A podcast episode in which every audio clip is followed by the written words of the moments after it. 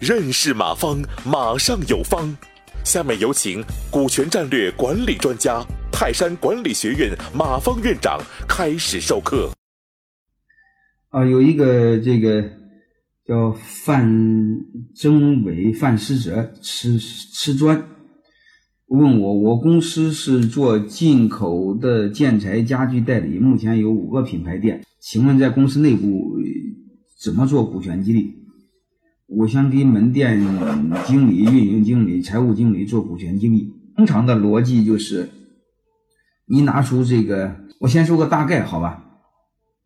因为细细细很详细的，我在线下是要讲两天课的。我先说个大概，通常是你拿二十个点左右，十五个点也行，嗯，然后分给这几个弟兄，但是一定要明白，这分给的弟兄不是吃大锅饭分，也不是按倚老卖老分。而是根据贡献分，啊，根据每个人的贡献，嗯，贡献是按这个逻辑分就行。然后这几个人分股份呢，最好和他的贡献对应，嗯，然后嗯，贡献对应，考核对应，嗯，每个人分多少？我再回答另外一个同学的问题，嗯，说这个，嗯，马老师，如果我八十五的作为八十五的大股东提出增资扩股。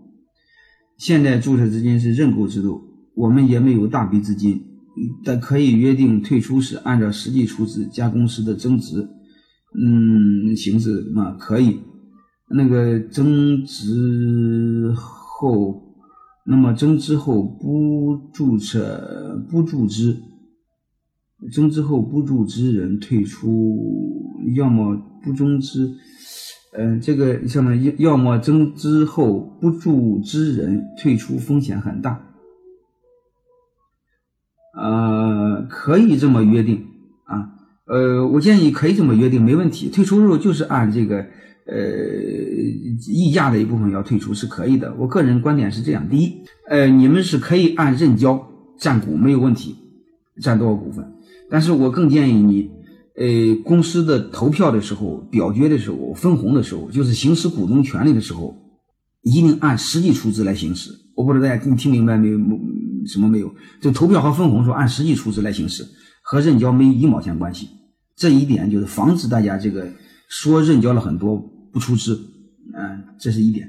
第二个呢，为了让大家鼓励早出资，嗯，你章程一定要写好，按认缴承担公司风险，公司万一破产。每个人按认缴承担风险，这样鼓励大家尽快出资，啊，就就这个意思，好吧？然后如果那些人真不认缴，也无所谓了，反正是嗯他们基本上没有任何收，没有任何这个呃好处，还得承担风险。我更建议这样，好吗？我然后我再回答这个另外一个同学的问题，呃，就是嗯叫江平的同学。呃，然后老师好，我想问科技公司这个的合作伙伴有政府关系，他出办公室和关系如何设置公司新股份啊？嗯，这个我想下次详细给大家讲，大概就这个意思。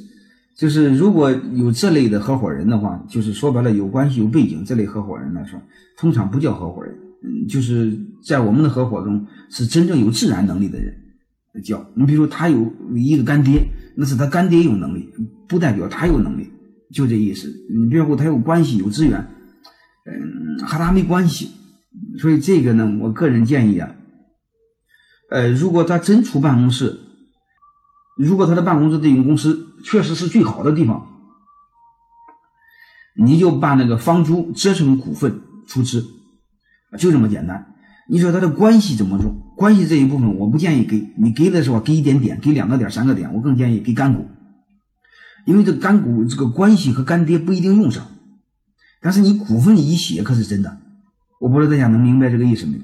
我建议这方面保持足够的冷静，啊，就这回事感谢收听本次课程。如您有更多股权问题，请微信搜索“马上有方”官方公众号。泰山管理学院自二零零七年起开设股权管理课程，每年有上万名企业老板学习和实践泰山股权管理法。泰山股权管理课程，激活团队，解放老板。